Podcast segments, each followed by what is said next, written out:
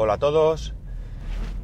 Day to day del 23 de febrero de 2011.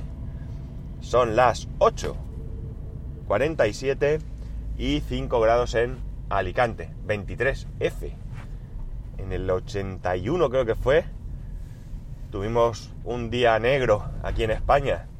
Bueno, algunos seguro que se alegraron un poco, pero más nos alegramos, aunque yo no era, aunque yo era joven, pero más nos alegraríamos muchos de que aquello quedase solo en un susto. Pero bueno.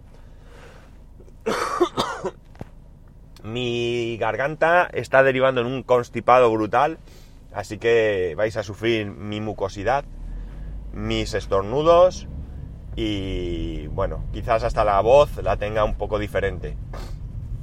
Pero estoy constipado.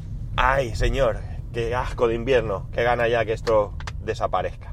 Bueno, vamos rápido que tengo poco tiempo porque hoy... Eh, mmm, y mi hijo me ha escondido los pañuelos. Cago en la mano. Bueno, eh, hoy voy al cliente al lado de casa y tengo que ir un poco de prisa. La cosa es que... Mirar, el, el otro día, eh, escuchando un podcast de, de JM Ramírez, de José Manuel, más que teclas, estaba contando que se había comprado un nuevo cepillo eléctrico de Xiaomi, él ya había hablado que tenía otro, que este era otro modelo, que tal, bueno, estaba un poco contando su experiencia y demás, ¿no? Y dijo una cosa que me llamó mucho la atención, porque yo hace mucho tiempo que utilizo cepillo eléctrico. Cepillo eléctrico básico, el que yo utilizo, no tiene ningún tipo de conexión a nada, más que a la corriente para cargarlo, y es un cepillo básico de la marca, creo que es Oral B. Vamos, clásico, ¿vale? El clásico cepillo eh, de Oral B. El caso es que yo este cepillo, la verdad es que, disculpad, pero es que esto lo vamos a tener que sufrir hoy. Eh, este cepillo eh, lo tengo hace muchísimo tiempo, muchísimo. La verdad es que el cepillo ha dado muy buen resultado. Lo único que he tenido que ir cambiando es los cabezales.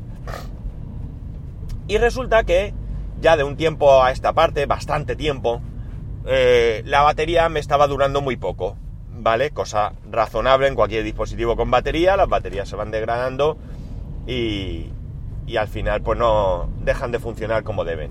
La cuestión está en que, eh, bueno, pues yo había pensado comprarme otro, pero claro, los que nos gusta todo este tema de la tecnología y demás, pues no nos conformamos con el cepillo básico clásico.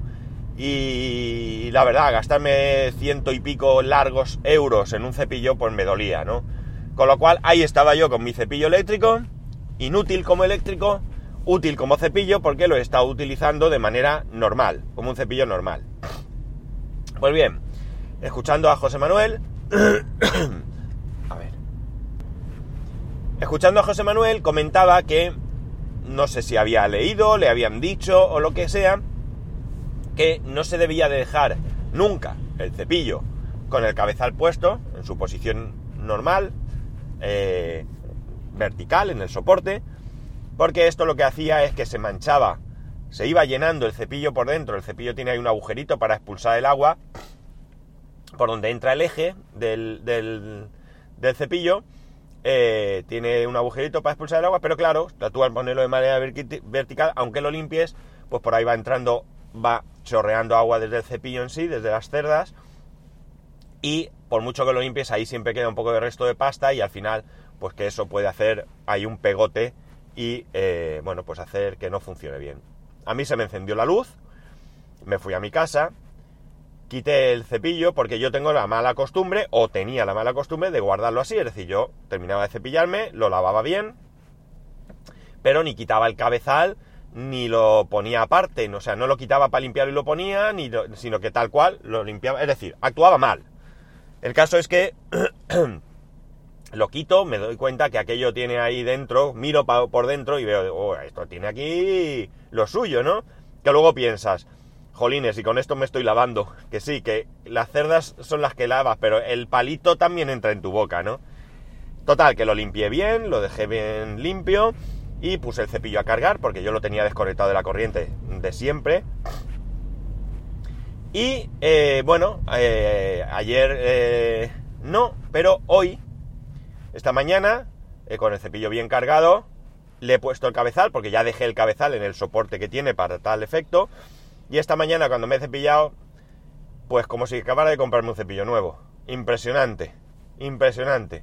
Qué absurdo que podía haberlo tirado a la basura y comprarme otro cuando el cepillo va como un cañón, pero como un cañón, es decir, increíble. Es que yo creo que ni me acordaba que el cepillo este tenía tal potencia de vibración. La verdad es que, ya digo, increíble. Es que aunque la batería no esté del todo bien, me, importa poco porque yo lo pongo en su cargador y con que me dure los tres minutos que, hay que emplear para lavarse, porque el cepillo lo que hace es que a los tres minutos te hace tres vibraciones cortas, o sea, el cepillo está vibrando y de repente hace brup, y luego continúa vibrando normal porque si te, como si te quieres cepillar 30 minutos, ¿no? Eso ya tú. A mí con que me dure lo que es un lavado bien hecho, pues ya me da igual, aunque lo tenga que cargar todos los días, ¿no? No lo cargue porque, mejor dicho, yo lo pongo en su soporte y se acabó, ¿no? Así que ya sabéis, si utilizáis cepillo eléctrico y actuáis tan mal como lo hacía yo, eh, cambiar de hábito porque vais a salir ganando. En higiene porque estará más limpio y sobre todo en función porque seguirá funcionando. Bueno, siguiente cosa. He leído que eh, Movistar eh, va a incluir en su router un antivirus concretamente de McAfee. Y la verdad es que a mí esto, yo no soy cliente de Movistar, ya lo sabéis, pero a mí esto me genera sentimientos encontrados. Por un lado pienso que para muchas personas que no tienen ningún perfil tecnológico, que tienen su conexión a internet, que tienen su ordenador, que, bueno, pues más o menos se manejan, pero que les no van mucho más allá, entiendo que podría ser una solución bastante interesante, ¿no? Claro, que aquí lo primero que hay que ver es de qué manera se implementa esto, cómo funciona, qué efectos va a tener, si va a ser automático o no, qué ocurre si me detecta un fichero con un virus, me lo va a dejar pasar y yo podré actuar, o no me lo va a dejar pasar y no voy a tener ni idea qué, hacer para descargarme, porque oye, hay veces que te puede llegar un fichero con un falso positivo, o puede llegarte un fichero que realmente tenga un virus, pero tú lo puedas limpiar y descargar, o vete tú a saber, ¿no? Entonces, a ver, voy a estornudar, seguro, voy a parar. Ya sé que a algunos nos gusta que anuncie que voy a parar para estornudar o toser, pero es que se va a notar el corte y bueno, pues no puedo evitarlo, decirlo. Bueno, pues no sé cómo va a actuar esto y por tanto esto me genera bastantes eh, dudas al respecto, ¿no? Porque claro, a lo mejor esto le toca a alguien con conocimientos y sabe cómo actuar, pero si esto no resulta muy muy fácil, pues puede resultar que haya alguien que se encuentre con que no puede recibir ciertos ficheros. Si realmente es un virus y no tiene conocimientos, pues que casi casi le va a venir bien.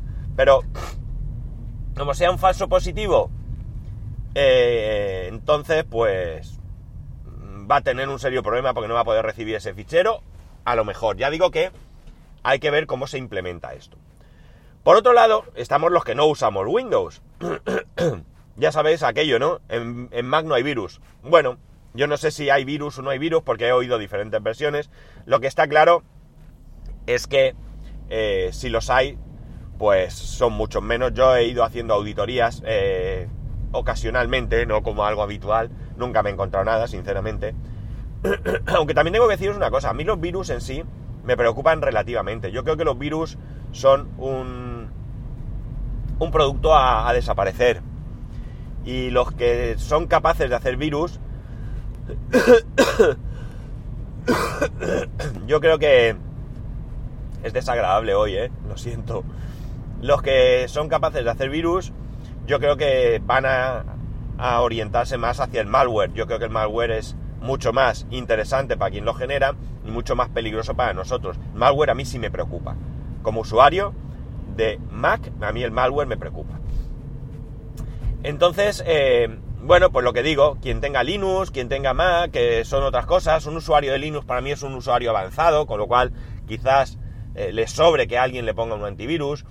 Eh, no sé si esto se podrá deshabilitar en el router o te lo tienes que comer con patatas. Luego veré en la segunda parte, será gratis o cobrarán, o ahora es gratis y luego cobrarán. a saber, eh, ¿qué hará con mi conexión? ¿Hará que vaya más lenta? Porque claro, si tiene que analizar todo el tráfico que pasa, esto va a afectar sí o sí al tráfico, ¿eh? Eh, la velocidad, no tengamos duda. Entonces, eh, bueno, pues como digo, esto es algo que a mí me, me deja un poco con más dudas que otra cosa, ¿no? de momento no me afecta porque, como he dicho, yo no soy usuario de Movistar y me da igual, ¿vale? pero claro, esto se puede extender como una moda, ahora llega Vodafone y para culito veo, culito deseo, pues lo hace también y a mí me interesa regular. Yo tengo ya mi, mi protector de malware, que es el... Eh, ¿Cómo era? Eh, ¿Cómo es? El Malware, Malware Bytes, Malware Bytes, que tiene dos versiones, una gratuita y otra premium. Yo estoy con la gratuita. De hecho, hace uno o dos días me caducó la licencia premium y se ha, él solo se ha, hecho un downgrade a, la versión free, trial, o como, no, trial no es, es free, ¿vale? Y, y yo con eso, vamos, yo tengo más que suficiente en principio. Así que ya digo, eh, algo que me genera más dudas que otra cosa. Cuando esté todo bien implementadito y funcionando y demás, pues tendremos la oportunidad de escuchar a gente, eh, gente que sabe de lo que habla y que tenga el servicio y ya nos pueda comentar de manera más eh, concreta cómo funciona, qué supone y demás y nos aclarará muchas dudas. Pero claro, ahora mismo a mí me genera, ya digo, más dudas que otra cosa, ¿no? No sé vosotros qué pensaréis, pero bueno, esto es lo que lo que yo pienso al respecto y cómo me quedo un poco, ¿no? Y nada más, aquí lo dejamos, ya estoy llegando, voy a buscar aparcamiento, tengo que llegar pronto porque aquí tengo un poco de flexibilidad, pero tengo que salir corriendo después para ir a atender un aviso en otra población que me he comprometido a, llegar y hacerlo y por tanto no puedo perder más tiempo. Así que, eh, aunque grabar el podcast para vosotros no lo considero perder el tiempo, ¿vale? En cualquier caso, como siempre, que tengáis un muy, muy, muy, pero que muy buen fin de semana. Eh, que podéis escribirme, como ya sabéis, a arroba spascual o a spascual arroba spascual.es. Que un saludo y que nos escuchamos el lunes.